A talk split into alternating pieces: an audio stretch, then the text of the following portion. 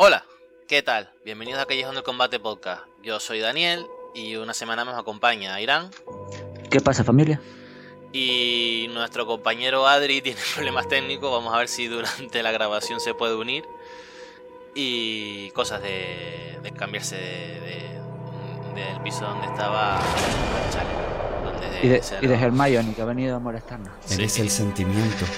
Y nada, venimos aquí para hablar una semana más de alegría Tenerife, o tristeza el empate a dos En el cosechado por el representativo de sueños Ponferrada. siempre vengo. En el minuto donde pasea la 27 historia, Daniel el Ojeda adelantaba a los y locales eh, gracias a una conducción de Pero Naranjo. aquí sigues, luchando como pocos, fiel reflejo de unos seguidores 19, aún más locos. Romero, El amor una- y no la gloria es lo que siempre toco.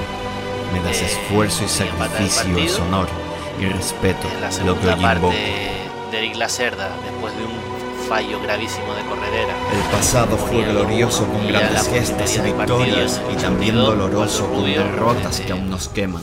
Nunca te has quedado directa, inmóvil eh, observando viejas glorias, el futuro nos aguarda Eh, ¿cómo porque la fe no se quema. Es un impulso ilógico el empuje del que canta, la fuerza de virtud a la que mi alma llama. Por este sentimiento me dejo la garganta y no se lo vendo a dioses blancos o azulgranas. Que se escuche el fuerte siempre en tu coliseo, que la gente lo repita hasta que se forme el eco. Mosaicos, banderas y bufandas ondean al viento todo ese momento en mi corazón tiene su pueblo. Pasión por tu escudo y también por tus colores. Recuerdos reflejados en vídeos o hemerotecas. Guerreros blanquiazules, fieles luchadores. Honor por la afición y el alma en la camiseta.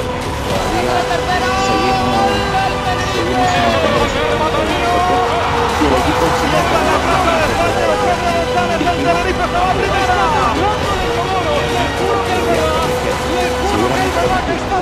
balones más arriba y poder buscar contra.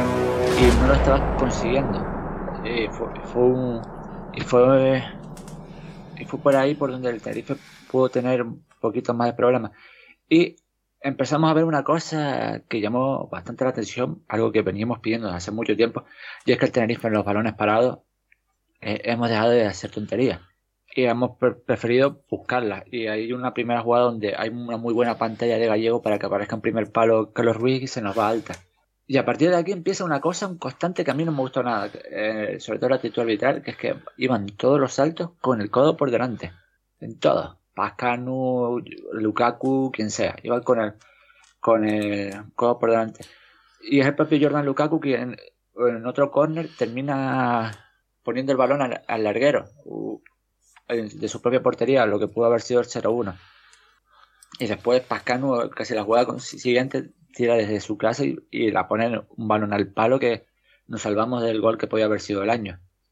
Y viene un saque, un saque de banda que sacamos ahí por, por banda izquierda que pone Nacho que llega y eh, esto no recuerdo quién es, eh, creo que Teto puede ser, o Romero, uno de los dos estorba mínimamente pero no lo suficiente para evitar que Macari se saque el largo, balón que coge Naranjo y hasta que no pisa área no le llega a nadie. Y el que lleva es Aitor San, eh, Buñueles la jugada está completamente toda la jugada mirando. Y ponen ese pase atrás y llega Dani Ojeda para hacernos el 1-0 y a partir de ahí empiezan los problemas. Ellos y sobre todo porque ellos se liberan ellos están más cómodos. Y empiezan a aparecer Naranjo, Ojeda, Yuri, incluso Piau por todos lados y tenemos más problemas para defender. Y es aquí donde aparece la obra de arte de Iván Romero para para incluso al verse que no que Pascano no lo toca por detrás y se va al suelo casi sin querer ser capaz de marcharse eh, marcharse de amo, centrar al portero y marcar. Un auténtico golazo del, del jugador de Ciudad Real que por suerte nos llega al, al 1-1 y lle- llegan, llegan los cambios eh, lógicamente entra Pablo Lar- eh, Corredera por un Pablo Larrea que, que eso sigue sin estar del todo bien pero vemos que poquito a poco va a más. Y eh, a partir de ahí la, Ponferra- la Ponferradina empieza a atacar todo por la buscando todos balones a la banda izquierda donde Buñuel estaba constantemente superado. Y entra y entra eh, meten a Hugo Vallejo exactamente solamente para eso Hugo Vallejo que no recuerdo exactamente por quién entró entró por Espiau y Yuri por la Cerda, en ese doble cambio. Y aquí viene el error enorme de Correder, que ya, ya no solamente que el pase sea malo, es que el pase bien dado ya es meter un problema al central dentro del área y, el dárselo presionado es que me parece un error grave. Y después te llega la, la expulsión de Corredera. Para mí, entiendo que sea roja, por eso no la voy a criticar, pero no me parece que vaya con un uso excesivo de la fuerza. Yo creo que no lo toca, sinceramente creo que no lo toca, es como mucho lo rosa en el brazo, con lo cual sería plancha más que una entrada. Pero bueno, se entiende y, fuera. Entra Melón, con lo cual por ahí se cerramos completamente la, banda y con un jugador menos, principalmente a través de la banda izquierda, donde un Nacho y Waldo eh, quisieron ser protagonistas, quisieron intentarlo todo. Llega esa jugada donde Iván Romero vuelve a hacer otra bonita jugada, sentando a Pascano, se saca la falta. Y todo lo mal que la tiró la semana pasada, esta semana desde la misma posición la, mete para conseguir el 2-2. Yo sé que se critica mucho el que el último cambio haya sido sentar a Romero, pero es que es Romero Gallego y Gallego te puede ganar un balonazo, te lo puede mantener, eh, te puede despejar balones a parado y por otro lado todo el mundo somos, yo creo que aquí los tres que estamos en esta época eh, o lo hubiésemos dejado, no continuarían si fuese por nosotros en el equipo, pero una entrada que después de un año y medio que vuelva a jugar, buena noticia para el pibe, entró Javi Alonso, no desentonó. De hecho, lo vi en ese sentido un pelín más valiente que Pablo Larrea a la hora de meter el balón y que cruzó el propio corredor.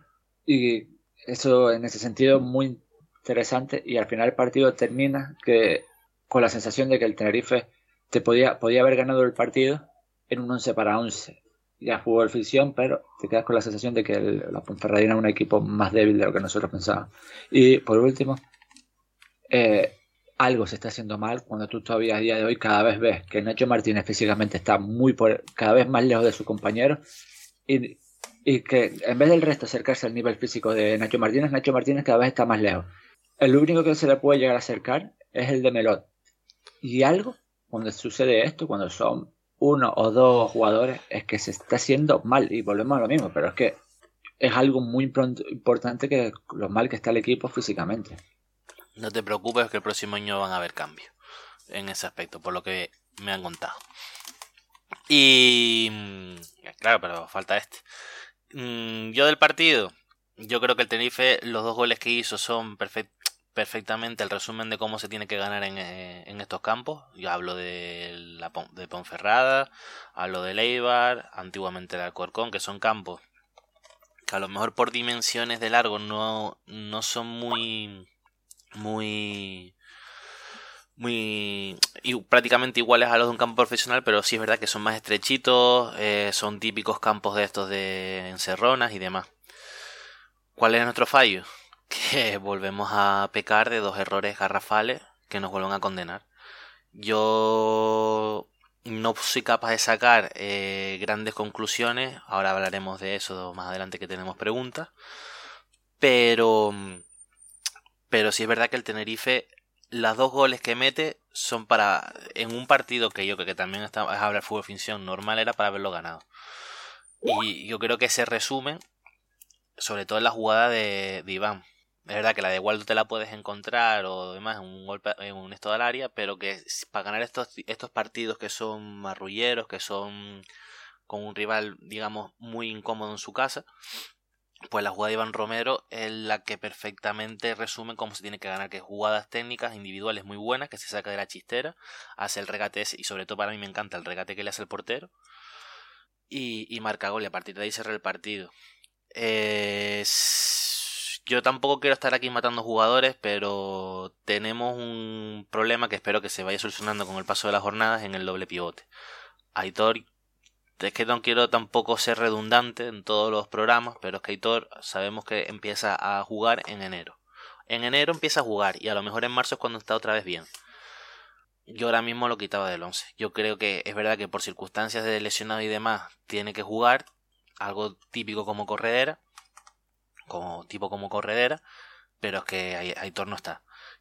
Si eso le añades que Pablo Larrea está saliendo de una lesión que Jurado no está, que Javier Alonso está, está eh, saliendo otra lesión y que Corredera, a mí, mire, yo puedo llegar a entender de que le dura el pie, yo puedo llegar a entender de que mm, de que esté jugando a lo mejor con menos capacidades que los demás, pero lo estamos hablando antes del programa. Ese pase no se puede dar. Y eso ahí a mí no, no me no me hay un dolor físico, no lo no lo entiendo. O sea, yo puedo llegar a entender de que no llegues a lo mejor porque te duele el pie a, mm, a un contraataque, pero ahí con la posición ganada, mm, meter ese pase, ahí no. Y ya después hablamos de la expulsión, pues ya llevan dos. Y podemos estar de acuerdo que si se llega tarde, si no se llega tarde. Mm, yo no sé qué es lo que le pasa al chico, yo no sé si es que está frustrado porque ve que no tiene el nivel de la temporada pasada, no sé si es que el dolor, como dice la gente, que para mí no es así, pero bueno, podemos, podemos meter, aceptar pulpo como animal de compañía de que la lesión le está lastrando en su rendimiento de, de, otra, de otra jornada. Puedo comprarlo, pero hay errores que no son, no son por la lesión. Mm, brotes verdes. Podemos hablar de que Iván Romero está entrando con buen pie en el 11 o en los partidos. Que Waldo no ha pegado ese bajón. Que Nacho pues está rindiendo bien la pareja de centrales, a mí Carlos José, yo lo siento por Carlos, pero a mí no me, no me está convenciendo. Soriano mm, ha pegado un pequeño, pequeño, que tampoco digo que sea ahora eh, que estemos aquí en la voz, que el tío esté cantando todas las veces, pero sí es verdad que no, no es ese portero, ese gato que te, te, te paraba todo lo parable y lo, y lo imparable. Y para mí, hablar del partido en general eh, en torno a Ramis, quitando lo de Buñuel y demás, mm, me parecería injusto porque estos partidos no son para estar analizando el juego del equipo como tal, de, que si el equipo jugó a lo que quiso el Tenerife, el, el, el, sí, el partido se jugó a lo que quiso el Tenerife o no se quiso, o, o no se quiso jugar al Tenerife. Porque precisamente si, yo estoy, si estamos diciendo que estos tipos de campos y estos tipos de equipos en su casa se tienen que ganar a base de jugadas personales, no, mmm, Ramis ahí, vale, que metió Iván Romero, pero que no, ahí no tiene culpa de que el equipo, igual que tampoco tiene culpa de que haya encajado dos goles como los encajó el Tenerife. Mm, dicho esto, si quieres vamos también con las preguntas a Irán y tenemos una que ahora no vas a decir tú porque yo sinceramente no me acuerdo cuál es el correo electrónico de la cuenta. Eh, callejón del combate podcast todo junto. Pues nuestra amiga Marina, María Molina, que llevaba un par de, de jornadas, que siempre nos pregunta por aquí, llevaba ya también un tiempo de, digamos que no, no nos preguntaba nada, nos mandó un correo y nos dice, hola, Llevamos unas cuantas jornadas, pero no he podido escribir antes, a ver si cojo dinámica. La verdad es que no puedo decir mucho del partido porque he visto cuatro malos resúmenes, pero les pregunto por cosas que, que ven positivas al equipo hasta ahora. Una cosa que se me viene a la mente, bueno, son los números en casa y que son mejores que la temporada pasada. Un saludo a todos y me alegra verlos otra temporada más. Y también tenemos más preguntas en el podcast, en la cuenta del podcast, como nuestro amigo José, eh, JFAR92-CDT and Proud, arroba JFAR92, dice, van en la misma tónica de, negatividad general en el ambiente. Sé que es emocionalmente duro ver que no se arranca de 3 en 3 viniendo de la anterior temporada, pero cojones, ayer yo vi muchas cosas buenas y algunas bastante malas que me invitan al optimismo. Después... Bueno, vamos a empezar por aquí, ¿no? Venga, venga, sí. Y ya después vamos tratando. Eh, sobre lo que ella dice, cosas positivas que yo veo. Yo veo que este año hay, aun con los lesionados, este año tenemos más variedad de ideas. Y eso que creo que la plantilla está peor construida, pero a la hora de hacer cambios desde el banquillo, yo no sé si tú me, me compras eso, pero que para salir del banquillo a la hora de intentar esto, porque este partido del año pasado seguramente lo hubiésemos perdido, mm. eh, hay más variedades, hay más posibilidades. La entrada de Apia, la entrada de Buñuel cuando está de suplente, eh, que si está Teto, que si... Ah, Gauda, tenemos más opciones saliendo del banquillo. Otra cosa que la plantilla, que, a ver, es redundancia, pero seguramente lo vayamos a estar tocando durante todo el año, ha empeorado un poco. No sé tú ahí qué piensas. Sí, aparte de empeorar, también yo sigo diciendo que la temporada del Tenerife, y sin faltar el respeto a los jugadores que han venido, creo que a lo mejor deberíamos haber optado por un perfil un poquito más alto, que después pueden salir bien, ojo, que lo vuelvo a repetir, lo que hablamos yo creo que fue la segunda jornada cuando estábamos desesperados. Que, que pueden salir bien, que yo no digo que Iván Romero no vaya a despuntarla, que lo está haciendo bien, que Waldo, que yo pensé que iba a ser un pufo, pues mira, pues tampoco lo está haciendo tanto. Pero es verdad que, como bien dices tú, tenemos más variantes, es decir, no, te, no la temporada pasada el cambio era el que estuviera por Mollejo o al revés, o Bermejo por quien estaba el año pasado. Em, es que vale, el Adi. Mm, dos cosas así que tampoco eran jugadores que, que fueran. Que te pudieran cambiar el signo de un partido. Y aquí es verdad que, como bien dices tú, Irán, sí tenemos más opciones o más diferentes tipos de perfiles en ataque que podemos utilizar. Correcto, sí. Correcto, en ataque, porque a lo mejor en defensa y demás, ahí sí se nota un pelín No, no tienes, por ejemplo, la entrada de un Shaq Moore que te revolucionaba y sabías que te podía dar cuatro pases de gol, porque eso sí te lo tenía. Y sobre lo que dice José, yo, yo sinceramente estoy bastante más eh, en el punto suyo. Mm. Eh, hay cosas que, que este año son bastante peores que el Tarife, pero yo veo que poquito a poco este equipo eh, se empieza a parecer a, a, a, cosas del año pasado. ¿Qué es lo que pasa? Que el año pasado a lo mejor la Ponferradina está contra al final a José Naranjo le hubiese llegado Melón hmm. y le hubiese sacado el balón y no pasa nada. En este partido está Buñuel, terminas con esa jugada, este gol. Poco a poco defendemos cada vez mejor. En este partido, los dos goles, esos son dos jugadas aisladas, un error y, y esto, pero es que realmente lo obligas a tirar de fuera a un equipo que, que prueba mucho. Y quitando esos momentos donde el equipo se te, se te encierra, se te mueve, se mueve por todos lados, que tiene esos problemas porque a Aitor y a Pablo le estaban costando un pelín llegar. Pues sí, y, por ejemplo yo a Nacho, a lo mejor es percepción errónea, pero cada semana lo veo mejor defendiendo. Hmm. Sí, sí. No, es los primeros partidos donde tú los veías que es constantemente superando. Aquí, en este partido, es que la es que ni a Paris ni, ni a Paris ni a Dani Ojeda se le ven Es que yo creo que el jugador más peligroso cuando cayó a esa banda era Spiau. Hmm. Así que es que en ese sentido, poquito y es que nos vamos a engañar, el Tenerife tiene que construirse desde atrás. Y que en siete partidos hayan encajado nueve goles. Habla mucho. Habla mal. Porque, a ver, habla mal de la idea del Tenerife. Porque el Tenerife, eh, si el Tenerife estuviese y tiene que tiene dos puntos más que nosotros, porque ese no me voy a utilizar otro equipo que sí, a lo mejor es los números del Huesca del Huesca, no, del Levante, eh, siete goles marcados, tres en contra, pues ahí se puede entender un poquito más de lo que. Pero es que. Y pero lo positivo es que poco a poco nos van llegando cada vez menos. Y eso es algo que el, Tenerife tiene que jugar los partidos pensando el 1-0, más que en 1-3 o un 2-3. No, porque es que al final nosotros no podemos estar pensando en eso. También, también es verdad que otro fallo, aparte de lo de estar hablando de que encajamos mucho, que, también pueden ir por ahí, es el medio centro nuestro. Aitor no estaba, Corredera no estaba, y ahora a Trancas y a Barranca José, José empezó bien y se fue y se lesionó.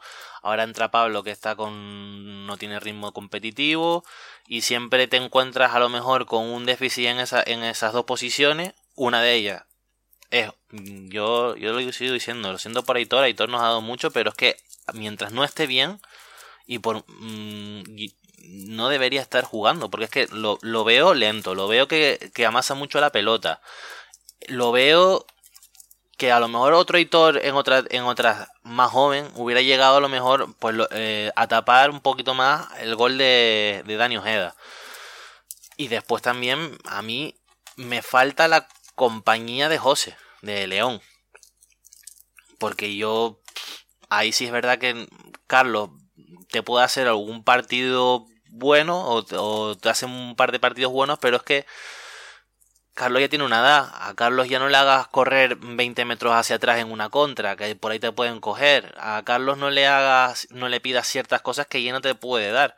Después tiene de recambios a Sipsi, que sabemos cómo es Sipsi, que Sipsi a lo mejor en, para determinados partidos es mejor que Carlos. Y yo creo que. Y Sergio, pero es que Sergio ya después de, los fallos que ha tenido y aparte que está lesionado.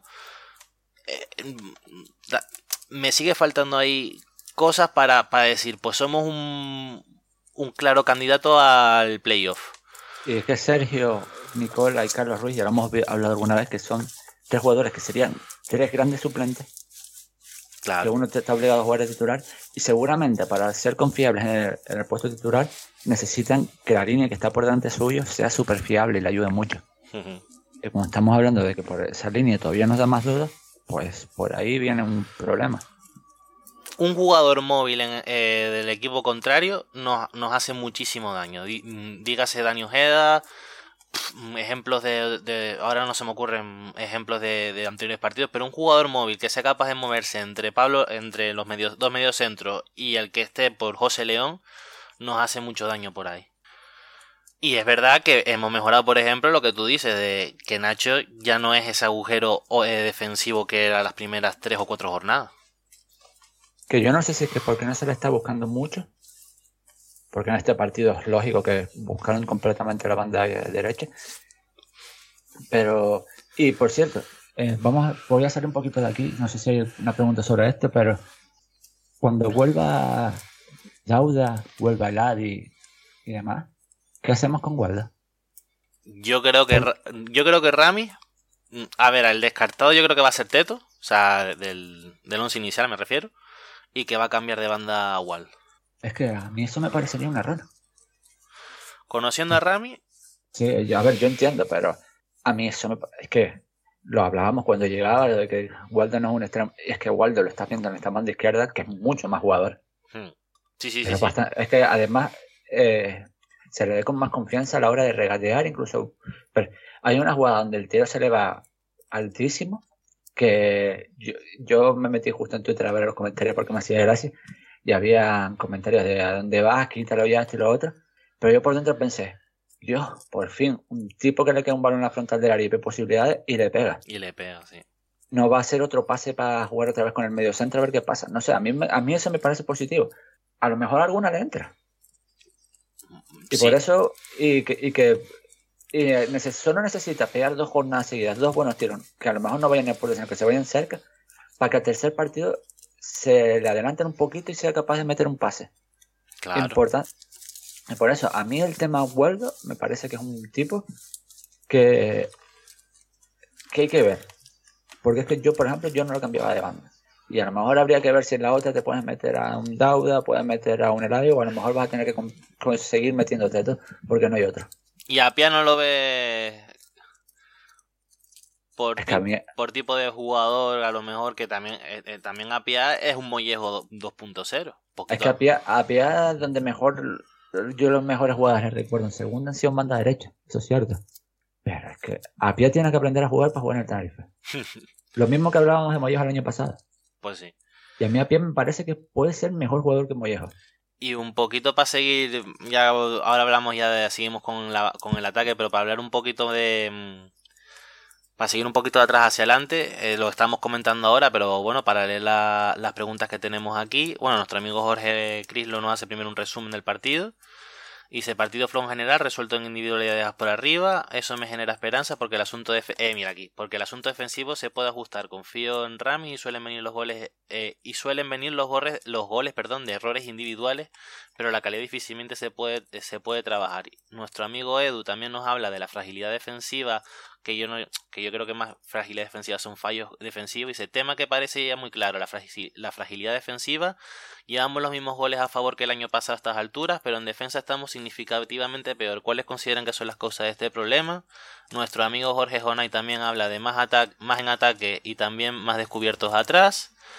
Y nuestro amigo Rubén, arroba chupete de gofio, dice, los fallos garrafales que estamos teniendo en casi todos los partidos son mala suerte, baja, intensidad, poca concentración. ¿Cuál es tu opinión, Aire? Yo creo que empiezan por temas físicos en muchos de ellos, porque es que no estamos llegando, estamos llegando tarde y que por momentos nos desconectamos. Es que yo no sé, es que y es que cualquier golpe no, aunque hay jugadas que no son goles, ahí está la jugada de que Dani Ojeda falla portería vacía y a partir de ese gol, eh, de esa jugada, al Tenerife para la segunda parte mete un par de pasitos para atrás Mm. porque se asusta. Y eso es algo que me preocupa, porque es que cualquier golpe, y no tiene por qué ser dañino, hace que, que el equipo mentalmente está frágil. Que después llama la atención cómo, eh, según, los pasos del partido, este equipo por momentos te parece que no es tan frágil como, como podía haber sido el año pasado. Mm. Eh, te, demuestra una fortaleza para poder ponerse ponerse 2-2 con uno menos y que dar la sensación de que el partido puede estar más cerca de llevarte a una contra que con un ataque de ellos. ¿Y tú qué crees? ¿Que esto es tema mental, tema de que tiene que trabajar Rami? ¿O es que son los propios jugadores que se vienen abajo y ahí Rami no, no puede hacer nada? Porque el año pasado es verdad que una cosa no, pero siempre, yo me acuerdo de decir que siempre el equipo, y creo que también lo estás diciendo tú, empezaba enchufado los partidos y que no, y que no desconectaba.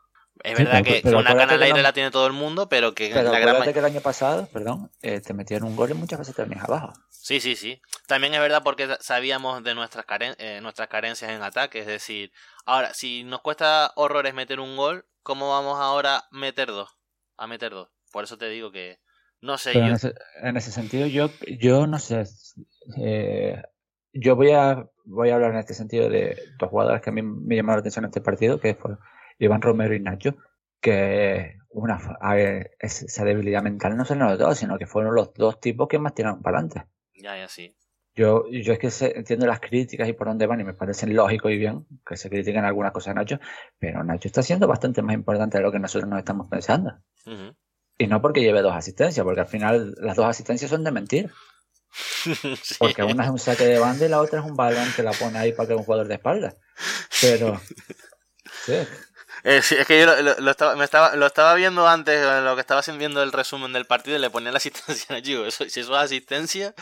Bueno, a Javi Alonso no le dieron una asistencia una vez por rozar el balón y que Suso la metiera, una cosa porque Le, porque le da el tacón y se va hacia Suso. Pero es que acuérdate que la primera asistencia de Nacho esta temporada es un saque de banda. Pues sí. Que es el gol de Dauda. Que por eso te digo que las asistencias, contando que para mí son mentiras, eh, el tipo te está, te está haciendo algunas cosas que a mí me parecen muy positivos respecto, respecto a cosas que, a ver, seguramente yo pienso como futbolista me quedo con Alex Muñoz, pero este tipo se está...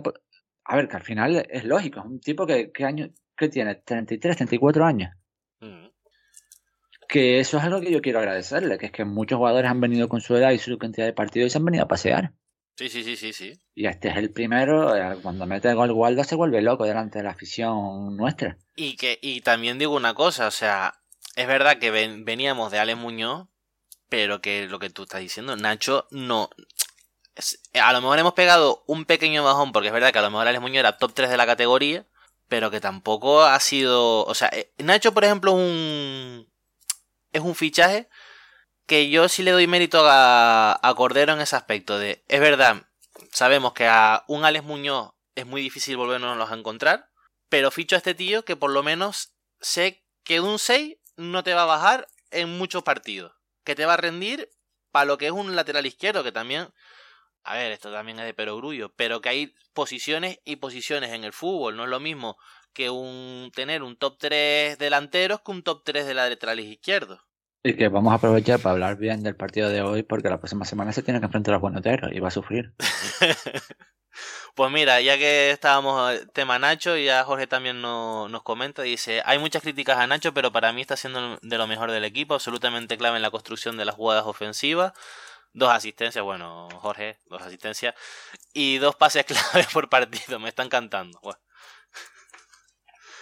Pues vamos si quieres. Yo tema corredera lo dejaré al final.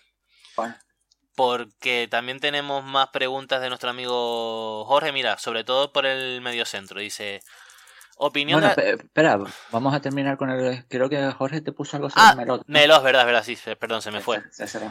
Dice, bueno, el ataque de entrenador lo hemos hablado de, de Ramis, pero la suplencia de Melod es injustificable. Buñuel queda en ridículo en la comparación. Pues sí. Y creo que Eduardo también lo comentaba. ¿Y Eduardo? Ah, sí, ¿cómo valoran el experimento de Ramis con Buñuel? Me cuesta entenderlo estando melo. A mí me parece un ataque de entrenador, es que es simple. De estos ataques de entrenador que generalmente salen mal. porque, es que es raro que un ataque de entrenador salga bien. Eh, yo creo que el último ataque de entrenador que sale bien es aquel derby donde sientan a Ifran para meter a Messi Pérez. Hombre, y el doble lateral de Baraja. Sí, pero yo creo que ahí no es ataque de entrenador. Ahí es intentar buscar soluciones a lo loco. pues sí. Pero sí, yo creo que de hecho en este partido no se le puede poner una buena nota a Ramis porque al final lo que hace es colocar un jugador que lo yo creo que lo hablamos fuera de mí, ¿no? Que había jugado 30 minutos en todo lo que llevaba temporada, meterlo de titular por uno de los jugadores más fiables. Porque es que yo estoy convencido de que la jugada era 1-0, Naranjo tiene a Melot delante y, no se le va. Hmm. Sí, sí, sí, sí, sí. O llega o... Es que también Naranjo vive muy cómodo precisamente por eso. Es que, es que el que va es Aitor, que Aitor se mete un sprint desde allí para llegar, porque Buñuel mira todas las jugadas. Y no quiere hacer daño en Buñuel porque al final es sus primeros minutos, su primera titularidad, pero llegamos muy pronto. Yo entiendo lo que, lo que quiere buscar Ramis al meterlo. Pero no era ni el momento ni el lugar. A lo mejor el momento era. Complementar a Teto, ¿no? No, eh, aprovechar las dimensiones del campo para meter un jugador que, busque centro. Y al final, Buñuel no, no mete ni un centro en todo el partido. Pero es que yo no quiero matarlo, pero es que a lo mejor a Buñuel, si pensabas meterlo titular esta semana, no lo metías en el 89 por Teto, o en el 84 que lo ibas a meter que es cuando marca, lo hubiese metido en el 75, hmm. para haberle dado 25 minutos más y que te llegue a su primera titularidad con 50 minutos. Pues sí. Porque es que lo que hablamos de Buñuel, podríamos hablar de Pablo Larrea. Claro, claro. lo hablaremos después. Que bueno, ya que me, me, has, puesto la entrada, Jorge Crislo dice, opinión de la titularidad de la REA y la vuelta de Javi. A mí el medio centro, el, el centro del campo me pareció en general muy flojo. Estoy soñando con la vuelta de José Jurado. Y eh, también nuestro amigo Edu tiene una pregunta, lo de correr lo dejamos para el final, Edu. ¿Cuánto espacio creen que puede tener eh, en el equipo Javi Alonso? Yo es que creo que Javi Alonso es un jugador que le gusta mucho a Rami. Porque al final tú te pones a mirar, eh, Javi Alonso puede ser bastante más parecido a José Ángel Jurado, pero jugando más fácil. Pero también, si es verdad todo lo que estás diciendo, Irán, pero que yo a Javi Alonso le veo poco recorrido. ahora no, porque ahora nos faltan 20.000 mediocentros y ahora tendrá que jugar. Que bueno, que al final ha sido un acierto habernos lo quedado, entre comillas. Para mí Javi no debería estar en el equipo, pero bueno. Eh, para, mí eso, la entrada de Javi Alonso tenía que haber entrado a Ibra, pero ya es cosa mía. Ya, ya. Por eso, o sea que... Pero vamos, que, que ahora mismo va a jugar porque te falta mm, eh, Corredera, te falta José Ángel Jurado, la Rea está como está, Aitor está como está, y Sergio que puede jugar ahí tampoco está, está, está lesionado, ahora va a jugar. Pero yo creo que en el momento en el que José Ángel se recupere, que la Rea coja tono, Aitor en enero empieza a funcionar y veremos cómo vuelve Corredera, mm, va a pillar poco.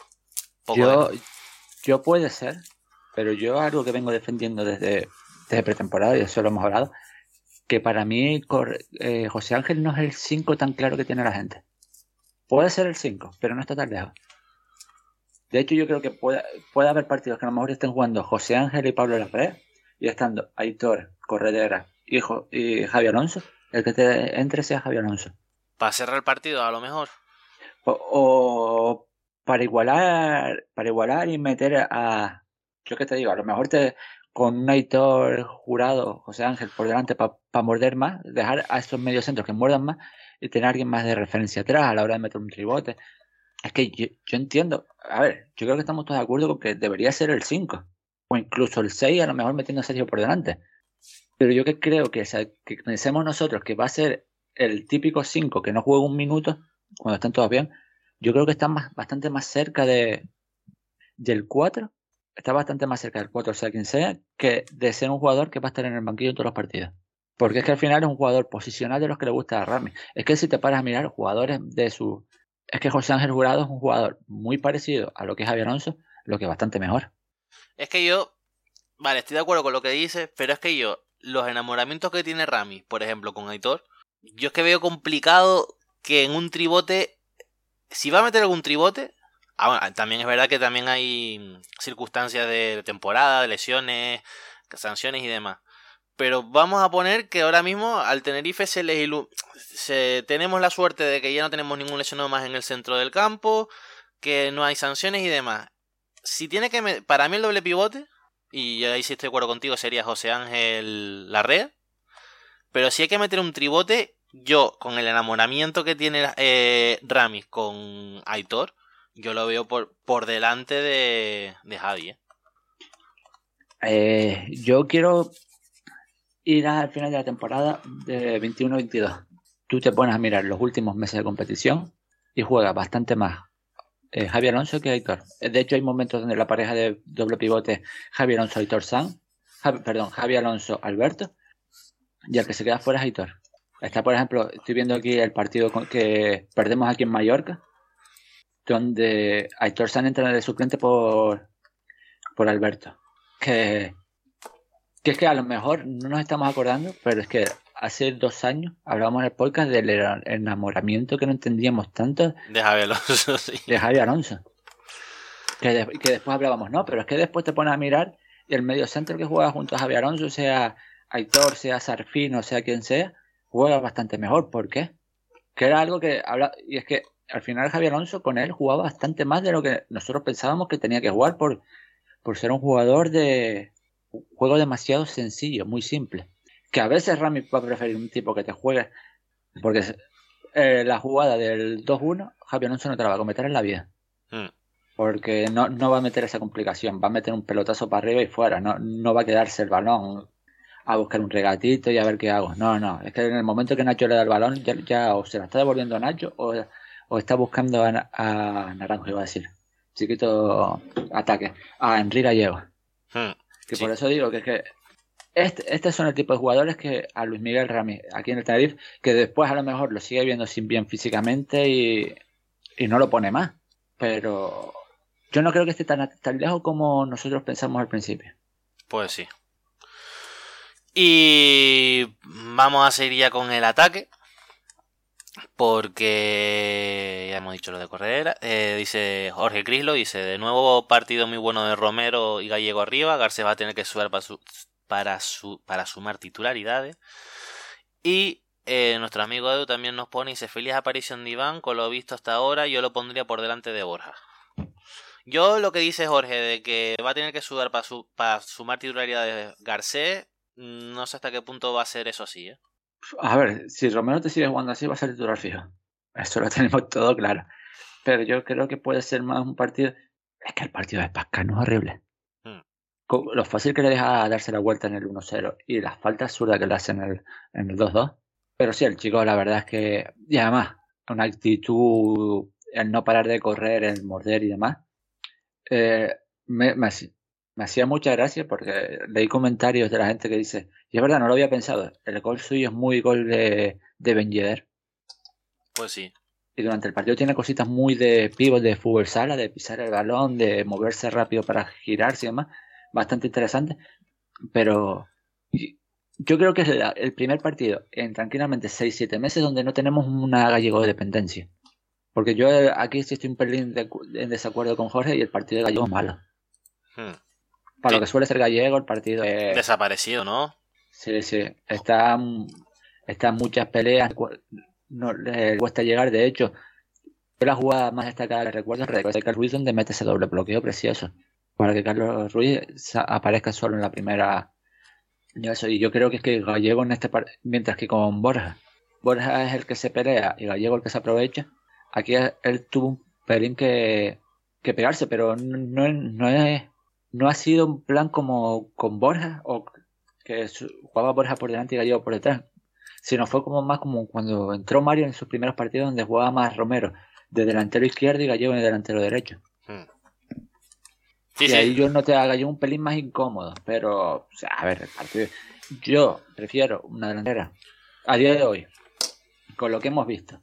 Y además prefiero una delantera eh, Garcés Gallego, pero el partido de la próxima semana, de este viernes, meter a Garcés y dejar fuera a Romero es un ataque de entrenador criticable. Sí, sí, sí, claro. Además, a mí precisamente la pareja como tal no me disgusta eh, Gallego Romero, porque yo siempre he dicho que en segunda, y como siempre ha jugado el Tenerife, lo que muchas veces le ha funcionado siempre es un tío, un, un Aridane Ayose, un, un tío grande, un, un choco nano, un tío corpulento que sepa que luche balones aéreos y otro que se pueda aprovechar de él. Es verdad que a Romero tampoco le he visto en ese aspecto de, ir al espacio o ese aspecto de tal, pero lo que tú dices ahora mismo no lo puedes quitar del once inicial. Me gustaría verlo más... Es verdad que también tenemos pocos partidos para, para poder hacernos a la idea de, qué, de qué jugador es, es Romero, porque al final llevamos... ¿Cuánto? Siete partidos de liga de los cuales ha jugado ratitos buenos, muchos, en muchos de ellos, pero que al final son ratitos. Y de Garcés yo... Sí, es que Romero ha jugado tres partidos. Por eso te digo. Juega contra el Racing, que lo vimos horrible. Juega sus minutos interesantes contra el Málaga. para mí sus minutos son top. Y este partido también. Yo por, e, por, e, por eso a mí decirlo de que, que Garcés va a tener que sudar...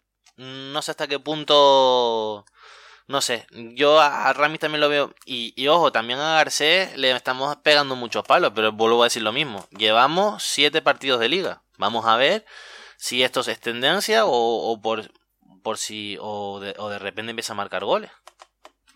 Y a, y a funcionar mejor. Eh, vale, pues venga, vamos a echar fuego por la boca. Tema corredera. Eh, yo creo que aquí nada más nos... ah, mira.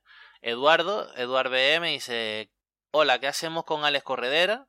Después... Y después nuestro amigo Alvar, arroba alvar 9323267, eh, 2676, dice, ¿qué le pasa a Corredera? Creo que no me dejo nadie atrás, ¿no?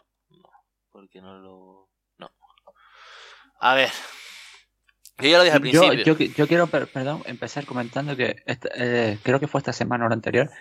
Eh, salió nuestro amigo Richie Pinto en una radio comentando una obviedad, que es que los tratamientos, eh, los tratamientos estos conservadores para un tipo de estas lesiones no sirven de nada. Lo que has hecho aguantar, aguantar, para, para al final nada. Y a mí es que lo siento en el alma, pero es que si hablamos de corredera bien, cuando está bien, es que a mí la, el que la lesión no me sirve como excusa. Es que si lo pones a jugar es porque está para jugar. O porque te ves para jugar. O porque a lo mejor lo duele un poquito y es capaz de... Que yo no puedo... Yo, o sea, yo no, no, no digo que a lo mejor el dolor le merme un poco en, su forma de juego. No lo voy a discutir porque al final... Oye, yo no, yo no puedo ponerme en el cuerpo de, de otra persona. Pero para mí el utilizar esa prebenda como carta blanca para decir que todo lo pobrecito corredera, todo lo que tiene es por culpa de la lesión, ahí sí que ahí sí que entro y digo que no, porque es que lo, hablamos antes y no, tampoco me quiero repetir, pero es que el fallo que tiene en el gol no es un fallo de que tú estés lesionado y no y, le, y le, pegues y le pegues y le pegue, o sea, que te duele al, al, dar un pase, porque lo que tú dices, si te duele dar un pase es que no puedes jugar, con lo cual a mí que me expliquen. Es que el cerrón es muy grave. Es que, ya te digo, es que, es que el pase bueno, de haberlo dado bien, sigue siendo un error grave. Y yo no sé hasta qué punto, si fueron verdad lo de las ofertas en verano por él, si eso le ha llegado a afectar, no le ha llegado a afectar, ahí yo no entro porque no tal. Pero vamos, si es ver, si de lo que estoy diciendo algo es verdad. Yo, yo lo siento en el alma, lo dije en su momento, lo digo ahora, esas ofertas no son verdad. Por eso te digo. O sea, Porque es que el, el Valencia que no, que no se gastó en, en Alderete 5 millones iba a pagar 6 por corredera. Sí, vamos.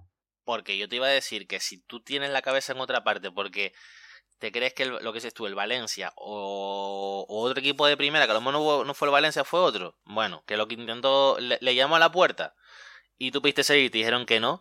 Yo de mí ya podré decir lo que ustedes quieran. Y aquí es verdad que cuando estaba en el Tenerife todos eran halagos a mí y cuando se fue, de repente todo el mundo vio la realidad.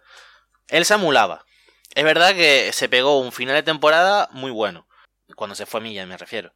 Pero él nunca pegó estos bajones horribles. O sea, es verdad que de mí siempre esperabas un 9, un 10 y a lo mejor muchas veces hacía un 7, un 6. Y, a veces se escondía y se amulaba y ponía malas caras y lo que tú y llegaba el padre aquí a las oficinas armadas a decir que dejaran al hijo irse y demás. Pero yo nunca, yo ahí sí que es verdad que si tú tienes la cabeza en otro lado, yo creo que al que al que más le beneficia hacer las cosas bien o no, o, no cometer estos errores mm, groseros es el propio jugador. Y, y, yo, y yo un jugador con el que no quiero comentar, no me quiero, porque es que yo las defensas que he visto esta semana sobre él es que me han parecido, lo siento, pero es que, a ver, se le critica porque está mal. Porque Corredero fue un jugador que empezó muy bien el Tenerife y desde entonces ha metido un bajón importante, que sea por la lesión, que sea por lo que sea. Pero ha sido, pero a mí comentarios como, ha hecho mucho por el Tenerife. Estamos, Por hablando, favor. De, estamos hablando de corredera, no de Editor. Por favor. Es que, es que... Después, ¿sabes cuál es el problema de esa gente? Que después, Corredera, ojo, que es profesional y se manda a mudar de aquí porque le viene una oferta mejor y se quiere ir y empezarán a llamarlo rata. Los mismos que lo defendían le dirán rata. Pero es que yo los mismos que, los escucho, que escucho defender a corredera de esta semana por esto y lo otro y con excusas de que es, es más fácil, son los mismos que hace cuatro semanas le estaban pegando al mejor jugador del Tenerife, que es Henry Gallego. Sí. Que son los mismos. Y es cosa que a mí me molesta, porque Corredera no ha hecho la mitad en el Tenerife lo que ha dicho Gallego. Pero ¿sabes por qué? Porque Corredera juega con las medias bajadas, con las espinilleras sí, que- bajas. Pero, pero que yo lo siento, y yo por eso no. Y aquí, eh, a lo mejor hay veces que puedo llegar a pegarle a Corredera cuando realmente con quien estemos quedados con, los con sus defensores a ultranza. Sí, sí. Porque es que yo las críticas que le he hecho, y además durante todo este tiempo Corredera son de... A ver, yo creo que a día de hoy en el Tenerife no hay un solo jugador en esta plantilla que no le haya pegado, salvo Javi Díaz y Andoni. ¿Y por qué no han debutado? Pero es que al final es lo normal, porque al final, y es algo que yo he comentado otra vez eh, hace poco en Twitter, hay jugadores a los que uno le cuesta más criticar que a otros, porque son jugadores que te gustan más, es lógico. Pero llevar es- esto a unos puntos de unas defensas a ultranza que parece... Nah, a ver, Corredera hace un par de semanas fue eh, uno de los mejores jugadores del Tenerife. En el empate contra el Lugo, contra el Lugo no, ¿qué partido fue en que jugamos en casa que hizo un partido Racing. contra el Racing? Contra el Racing estuvo brutal. Pero es que el resto de lo que va de temporada, su temporada es muy, muy floja. Ah, ahí el pie no le dolía, ¿no? Contra el Racing. Por favor. pero yo, yo por eso, por ahí no me quiero meter en ese sentido. Pero es, ver- es verdad que por eso yo no quiero meterme, yo me quiero meter hacia... Y Hacia los defensores. hacia los defensores. Y, y si no está para jugar, que se hubiese operado. Es que siempre. Es que hay, hay lesiones como una fisura, porque se supone que es una fisura. Y para, la y para que se hiciera una fisura, lo que necesita es descanso, es reposo. Porque es que después el problema es que una fisura se te puede terminar cerrando mal y te- hay que volver a romper. Mm. Así que, si tenemos, pues que pare, que yo entiendo que a lo mejor al final de temporada quisiste meter un tratamiento así para que el tipo pudiese acabar la temporada de más, pero ya es que después, y ya aquí no sabemos si es decisión suya o decisión del Tenerife, pero es que quien sea quien sea, sabiendo eh, de un 0 al 100, sabiendo de medicina menos 3, me parece una locura. Me parece absurda la, decisión de, y a lo mejor la tomó el Tenerife. Es que me creo que haya sido el Tenerife porque es que cuando el Tenerife tiene que escoger según qué cosas, pero es que después te ves que, por ejemplo, que hay un tipo que, en cuatro meses se lo, sin necesidad de operarse, sino manteniendo, llevándose bien y demás, ya está jugando que después de haberse roto un cruzado. Pero es que, que seguramente, y curiosamente, el que lo hace es el que no se ha llevado por los médicos del Tenerife. Es curioso, bueno, no es curioso, es más significativo que otra cosa. Por eso es a lo que yo voy. No quiero estarle pegando a correr. A Corredera le voy a pegar porque el partido que hizo esta semana fue espantosamente malo. Estábamos hablando antes de Nos empezar. costó dos puntos. Estábamos hablando antes de, de las estadísticas de la corredera y son nefastas. Lo estábamos viendo antes de grabar. Y bueno, 4 de 5 pases, eh, acierto de pase, ya sabemos cuál es el quinto. Eh, un balón en largo completado, bueno, vale. Lo único bueno, porque después, duelos ganados, ninguno. Posesiones perdidas, ya sabemos cuál fue. La falta, ya sabemos cuál fue. Y el error que llevó al gol, ya sabemos cuál fue. Con lo cual, en 13 minutos, mm, no, se yo, mm, no se pudo jugar peor. Es que, a ver, yo si fuese, es que la ventaja que tiene Corredera es que no tiene hater en el Tenerife, Claro. en la afición del Tenerife. Porque a mí alguien me comentó por Twitter, es que perdón, pero es que en este ordenador solo tengo abierto la cuenta del podcast y después no la miro nunca. Este, me gustaría ver que en el personal, porque es que alguien me decía, es que eh, Corredera nos ha costado cuatro puntos y cuatro puntos estar sextos ahora. Pues sí. Y que puede ser verdad, pero es que no le voy a pegar por ahí. Porque es que al final, puedes decir, las dos expulsiones nos, nos han hecho perder dos puntos. Que al final el partido iba 1-1 y hay que ganarlo. Aunque tuviese mucha pinta de que al final. Pero es eso, que es que al final si uno quiere ir, a- pero no vamos a ir a lo malo, es que al final el Tenerife está, está ahí porque está.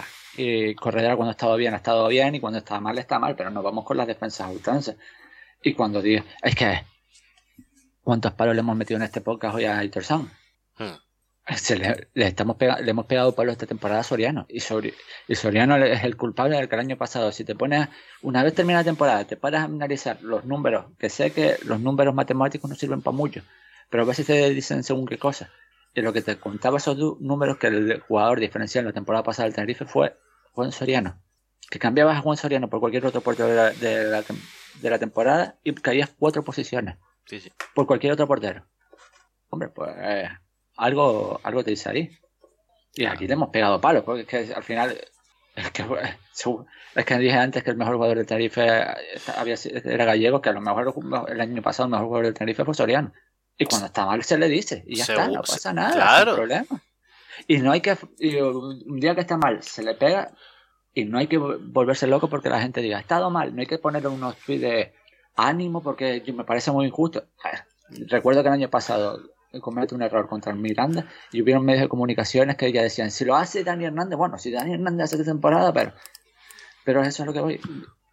Sí, que Entiendo, según qué cosas, pero que en un- por un lado para otro se nos ha ido esta temporada. Pero también es verdad que el entorno del Tenerife es mucho de exagerar, tanto por un lado y para otro. Porque tú le, tú le, eh, bueno, hemos, hemos escuchado aquí a tertulianos depor- eh, deportivos decir que Enrique Gallego no tiene nivel para el Tenerife y después mm, mandar ánimo porque se diga que, que Corredera, eh, que quien pare, esa, eh, que Corredera ha estado mal. O criticar el partido de Corredera, que es que si quieren vuelvo a leer las estadísticas, porque es que y, y yo que digo ahí, pobre corredera, mm, te vas a levantar más fuerte, no sé qué, no. Pues no, pues, pues si hay que analizar el partido, pues se dice que, que se juega mal y punto. O sea, ni Es una, que ni una cosa ni la otra. Es que yo prefiero ir, ir de frente diciendo el tipo jugó mal. Algo- Es que cuando el día, el día que el partido que me guste suyo voy a decir que me gustó y ya está. Es que me parece mejor que llegar y decir, pues es que me pasó la semana pasada. La semana pasada fue el único que le dio puntos a Romero. Y, fui, y fue el primero que dije, yo no lo ponía de titular. Pues me cayó la boca esta semana y más a gusto que nadie. Claro. Por cierto, puntos tenemos que darlos. Déjame buscar la tabla. Después le preguntamos a Adri cuál- cuáles son sus tres puntos. Que te iba a decir, y, claro, y es que es así. Eh, pero de todo modo el entorno es el que. Y también, por parte de quien viene, aparte están los típicos que no saben ni dónde están, eh, ni, dónde, se han caído. ¿Por qué fulanito de tal, eh, periodista de X medio de comunicación, pone mucho ánimo? Alex, tú vas a volver a ser el mismo. ¿Por qué? Porque sabe que ahí es una fuente para, para de información. Si le tratas bien, Alex te va, te, mm, quieras o no, es abrirte no, una puerta. Y muchas veces no son los jugadores. Claro. Es el sino la gente- representante. La, agencia de representación que lleva a ser. Claro. Ah, por- porque eso pasa mucho, habla bien de, de mi abuelo. Aquí hemos visto durante años que se han hablado de los jugadores de Promo Sport, Mm, cualquiera, hasta que llegó Naranjo, donde ahí ya se empezó a pegar a los jugadores de Promo Sport. Pero Claro. aquí cualquier jugador de Promo Sport da vergüenza. Ah, Había medios donde Omar Perdomo parecía mejor que Suso. Sí, sí, sí, sí.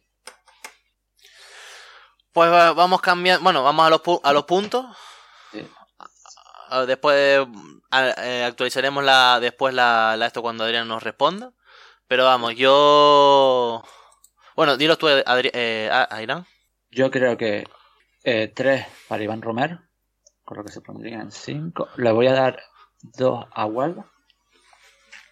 Y uno, uno, uno, uno para, para Nacho Martínez. Es que no se me ocurre un tercero.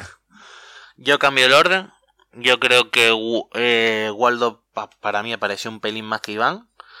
Entonces le pondría tres, tres puntos a Waldo, dos a Iván.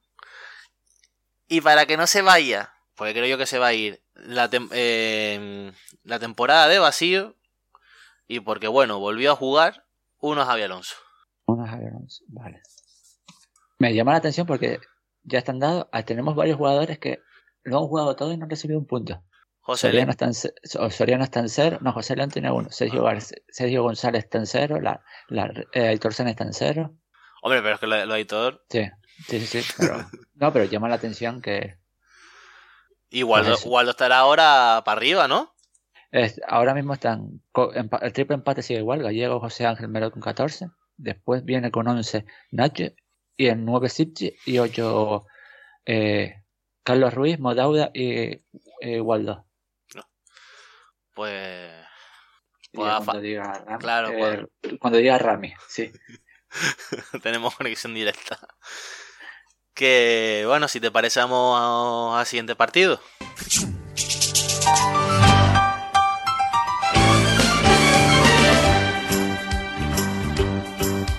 It's a condition this day and age to read any good news on the newspaper page. And love and tradition of the grand design, some people say it's even harder to find. Well, then there must be some magic clue inside these gentle walls. Cause all I see is a tower of dreams, real love bursting out of every scene.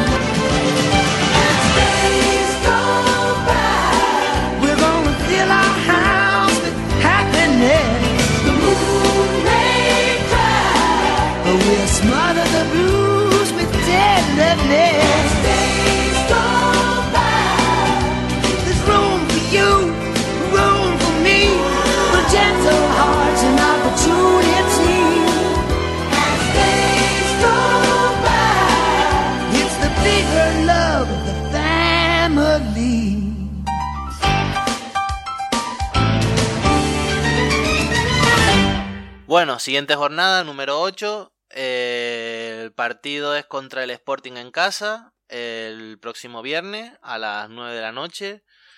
Eh, un Sporting que está ahora mismo en, en puesto de playoff, pero que Airán las ulti- la última semana ha estado deslizando unas informaciones de. cosa que a mí me sorprende. De, de México, porque hay que recordar que los dueños del Sporting son mexicanos, y al igual que los del Oviedo, que hablan de que van a, van a, no sé si a echar o a cambiar de puesto a, a Belardo y van a meter a un entrenador mexicano en su lugar No, argentino, creo que o argentino.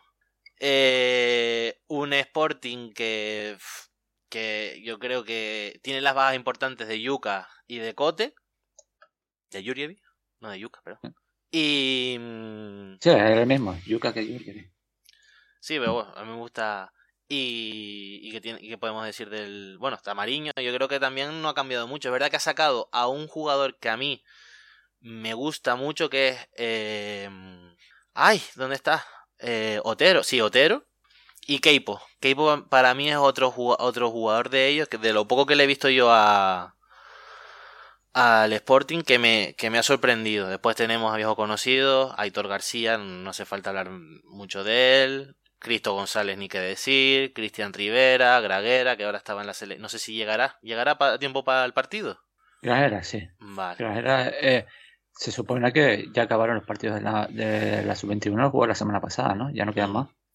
Pues llegan Giovanni, o sea, Sarfino. Yo creo que es un poco.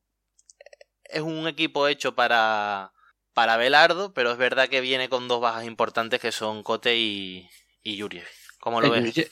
Yurje- Yurjevic está, al final estaba lesionado o, o estaba con la selección. Creo Puede que- ir con la selección. Creo que. Creo que. Que es lesionado, pero que venía de la. eh, Era una cosa de la selección, ¿no? Eh, no, no, mira, acaba de poner el. eh, por comentar una cosita, hoy estamos grabando cuando hemos podido, miércoles por la mañana, y justo acaba de poner un tuit de el Sporting de sumamos efectivos con la fo- foto de, de Diuca. Ah, pues mira. Pues entonces ya. Está, está entrenando con sus compañeros, así que Pues entonces no es más importante. a, a ver cómo está, porque a lo mejor no sale de inicio, pero sale de suplente. Del resto, yo creo que el 11 está claro. Va a jugar Mariño en portería, Diego Rosa, eh, Carlos Izquierdo y Pablo Insúa. Ojito esta pareja, que esta pareja está haciendo una temporada descomunal. Mm. El lateral izquierdo puede ser Diego Sánchez si no llega a Cote. El, el doble pivote con José Grajera y Pe- Pedro Díaz. Banda derecha para Juan Otero. Banda izquierda para Hitor San. Para Hitor San.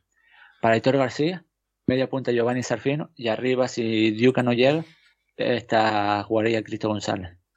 Dejando fuera jugadores como Keipo, como Johnny, como Nacho Méndez. A mí, yo, yo lo poco que le he visto a Keipo, a mí me parece que es jugador de futuro. No digo que, que ahora sea una la estrella del Sporting, pero ahí hay jugadores. Sí, y es que al final, al final este hombre, Abelardo, tira, tira mucho. Mm. Yo, y por cierto, estaba mirando ahora y, se, y desde México siguen dando como hecho que Diego Coca no ha fichado por el Sporting porque está esperando el Cádiz. Yo hay cosas que de esta gente de- no entiendo. Sí, sí. Tienes al equipo. A ver, si tú me dices que estás en la situación del Málaga, pues me cayó la boca. Pero teniendo el equipo como está, que tampoco, vale, que sí, que es un. Yo, además, yo creo que aquí también podemos hablar, aparte de que tiene a Jurjev y demás, pero yo creo que también aquí podemos hablar de equipo. O sea, que Sí. no es un plantillón que tú digas tal, lo tienes metido en playoff. Eh, es que, que, que, esperan los mexicanos, que fueran a la jornada 8 o a la jornada 7. Es que no, no, no, no sé, son cosas más raras. Y es que, y es que después esta gente se ha gastado dinero porque de repente te, te traen a Juan Otero de Pachuca, titular. Y a izquierdo, que tres días antes de fichar por el Sporting estaba siendo titular en, no sé, la Libertadores con Boca Juniors. Sí, sí. Es que ha- han metido... Han metido Pasta. pasta. Tienes a uno de los mejores entrenadores. Para mí, uno de los mejores. Top 2 o 3 de la categoría. sí. Porque Abelardo, en, en primera podemos hablar de que si sí o si no, dependiendo del equipo. Pero en segunda es top.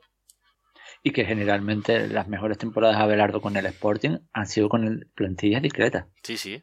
De eh, inventarse jugadores y muchos de ellos jugadores que al final, por H o por B, no han terminado de rendir en el resto de equipos. Es que, seamos sinceros, Campuzano en el Tenerife, si lo hubiéramos fichado, estaría- estaríamos eh, echándole la mano a la cabeza. Campuzano un jugador de nivel parecido. No, no voy a llegar a tanto. Pero sí, es verdad que Campuzano no es que haya rendido especialmente bien. Claro. Sarfino, y Y- ya vimos cómo acabó, cómo acabó aquí. Es que son. Y- Y no, no es una plantilla que tú digas, pa. O sea, sí tiene buenos jugadores. Mariño, buen jugador. mm, Yuca Vales, la estrella. Lo que tú estabas hablando de Pablo Insúa. Pero que Aitor García, con más años ya que la Mojama, eh, todavía, sigue, lo- todavía le sigue haciendo rendir. Encima se desprendieron yo de que- Villalba. yo, yo creo que Aitor García es el jugador más flojo de la- del ataque de ellos. Sí, sí, pero ya lleva que dos goles, ¿eh? En todo, eh, que lo ha hecho rendir, ¿sabes? Que es que no, no es nuestro Rubén Díez del año pasado. Que al final este hombre, para mí, vamos, en Sporting deberían ponerle un monumento al lado de... mm, De, ay, que se me olvidó. De... De Kini. Aparte, no, del otro, de... mm, Del entrenador con bigote, que no me sale el nombre ahora. Ah, preciado. Preciado. Porque se lo merece, ¿eh? Y como lo haga subir, que yo creo que está en dinámica de equipo rocoso en playoff, ojito, ¿eh? Y eh, la semana pasada, un partido que. Que a ver, que el, el Ibiza se supone que contra nosotros nos dio un baño, este y lo otro. El baño se lo pegó importante al Sporting. Y no nos vamos a ver.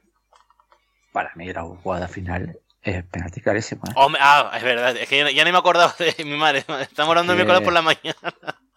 es lamentable, ¿eh? Es lamentable. que no, No, haya, me, que no hace pitado gracia- eso.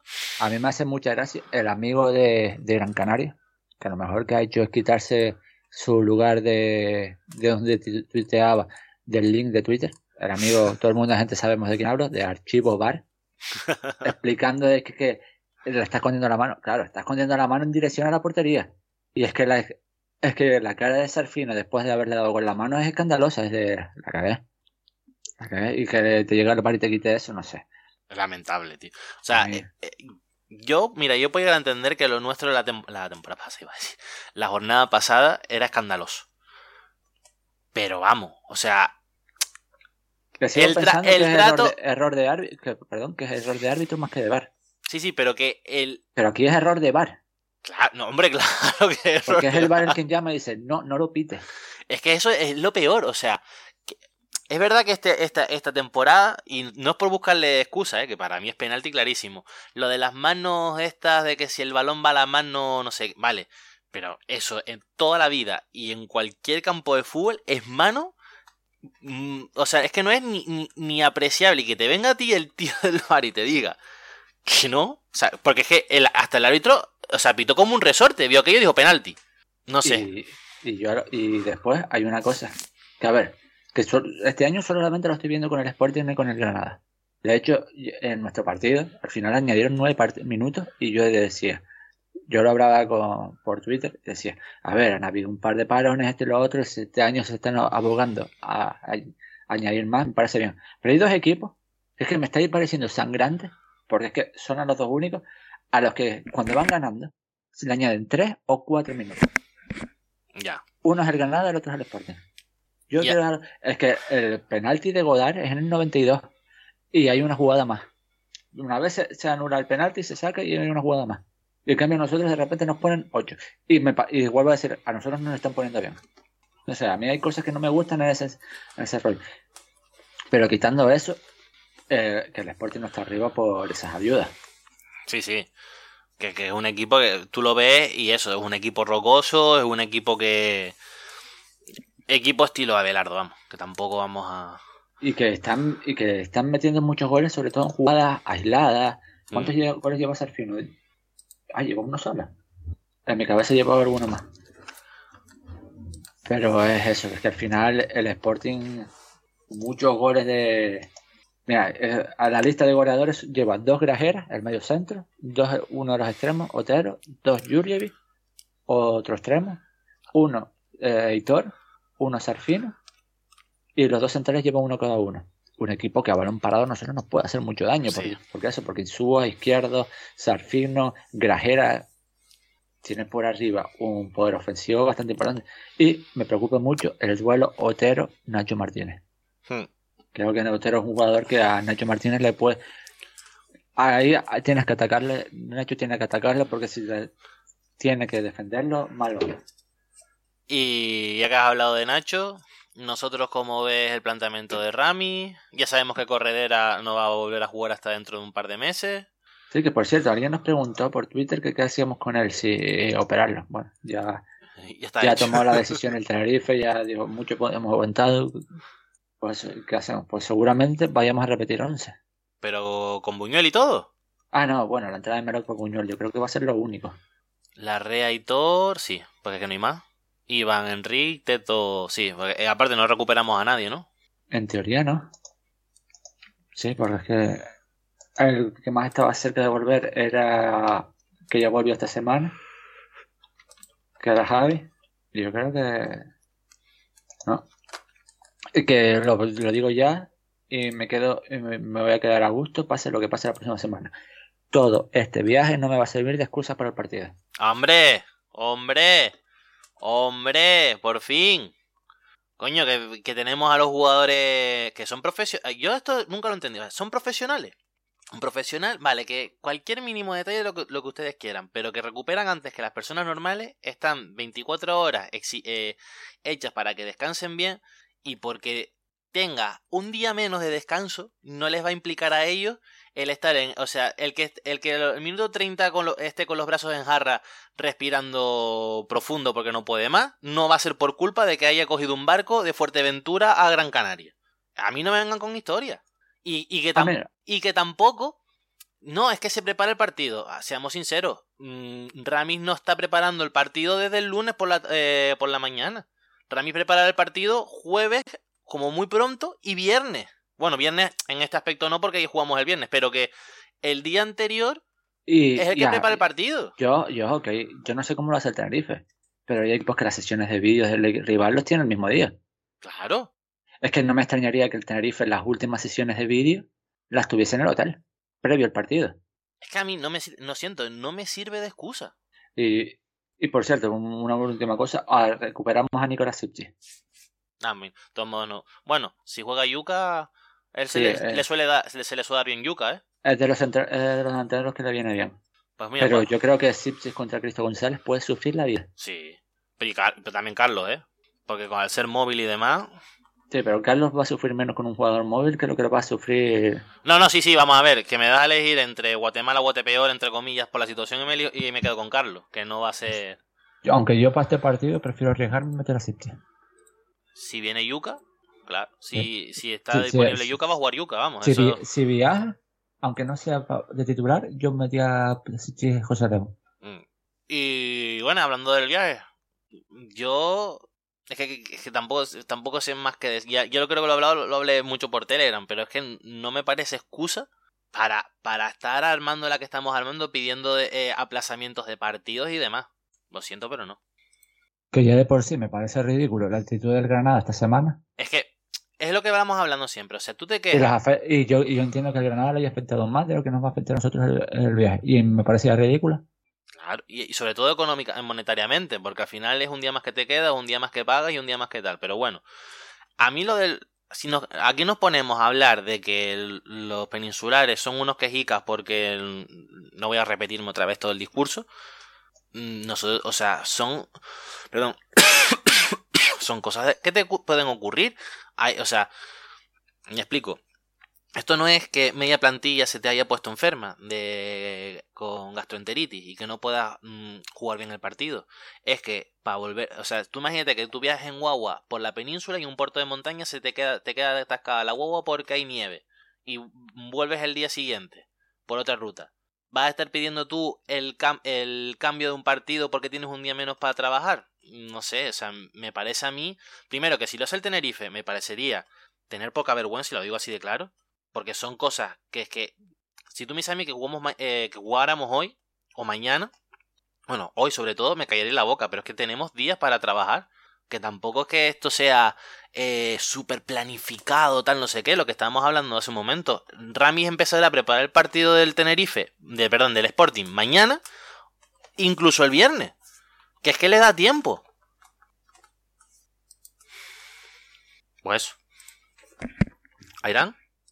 Sí, sí, sí. dime. Ah, Claro, te estaba escuchando. te estaba- pues eso. Que porra. Eh, 1-3. Yo digo. Ah, es que ya me he vuelto a empate. Yo te digo un 1-1. Nos adelantamos, nos, nos adelantamos nosotros, ojo, eh. Otro partido que ahí, así nos nos volvemos a adelantar y se nos va a acabar el partido, es para enfadarse. Yo me vuelo a otro empate. Yo no.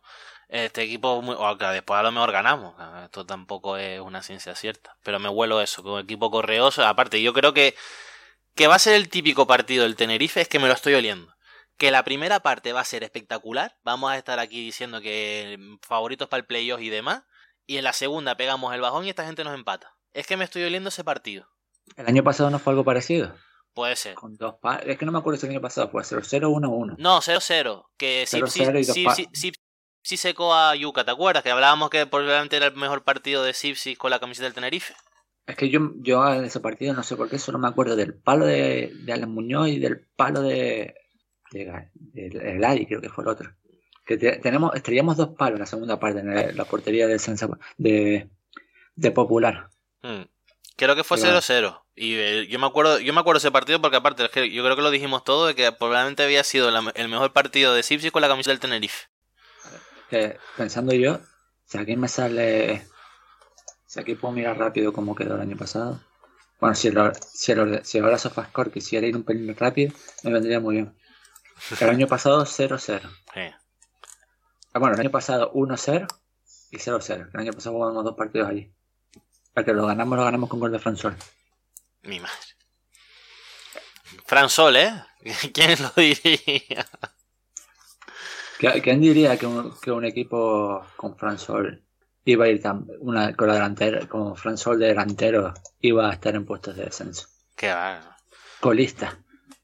Hombre, que después te, después te daban te daban lecciones y te decían que Fran Sol era más delantero que Blanco Lechuk, ¿eh? Esa misma gente que, que lo pone por las nubes. Ojo, Mira, ¿dónde, ¿dónde ha acabado uno, dónde ha acabado el otro? ojo, y yo lo mantengo. Yo no. Uf, que Blanco Lecho es malo, tío. Blanco Lecho hace jugar a los demás. No es un delantero al uso. Te puedo comprar que no es un tío que tenga un gol que te caga, pero que es un tío que hace jugar a, a- a estoico.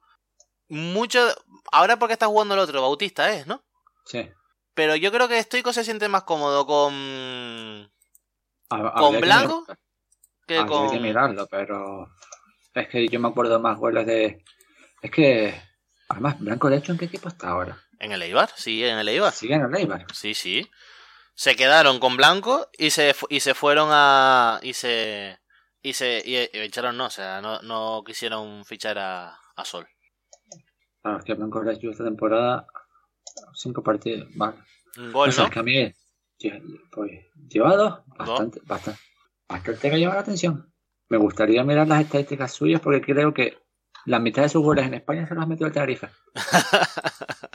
Claro, que ah, yo entiendo que hay gente que parece que, es mejor porque cuando juega contra el Tenerife, el tipo. No, el, que se 4-2 contra el Tenerife en aquel partido. Es el mejor partido que ha hecho en su vida. Para mí engaña, o sea, engaña en el aspecto de que juega delantero, pero tiene más recursos. O sea, es un tío alto con. Juega delantero, pero no es delantero. Exactamente. Era el Benzema joven. Bueno, el Benzema de los pobres, vamos a decirlo así. No, pero, pero, pero que se entienda, el Benzema joven, que era un jugador que acababa las temporadas que no llegaba a 10 goles. Sí, exacto. Pero te hacía jugar al equipo. Pues para mí, Blanco me parece. Si ya no, no le pido a Sol que haga jugar al equipo, me parece que incluso hasta en números, porque al final se aparecen los dos, más o menos, en número. Yo creo que los de Fransol son bastante mejores que los. Aquel año en el Tenerife. Porque después hay ahí los dos, ¿eh? A ver, yo creo que el año pasado fue bastante superior. Que no sé por qué estamos teniendo esta discusión, pero. Sí, sí. Esto ya es. nos fuimos a.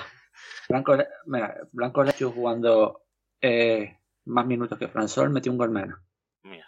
Jugó 400 minutos más y metió un gol menos. Por, eso, por eso te digo. Y en ese iba. Que nada, que vamos cerrando. Que ha sido un placer eso. Lo sentimos por Adri. Adri no se pudo conectar, tenía un problema técnico. Y... a, ver, a ver si esta semana, eh, si no hay Hermione, ni hay Hermione, ni está Ron Weasley por ahí. Ron Weasley que también puede ser Areuca, en este caso. Que nos permita eh, grabar cuando nos, en nuestras fechas normales, que últimamente estamos grabando miércoles. ya hablamos después de, que me acabo de acordar. Que el, próximo, el próximo lunes está complicada la cosa. Ah, pues se graba el sábado. Se graba el sábado. sí, claro. Es más complicado aún. Que está complicada la cosa porque es que, bueno, ya te cuento después. Pues nada, un saludo a todos los oyentes y adiós. Buena familia.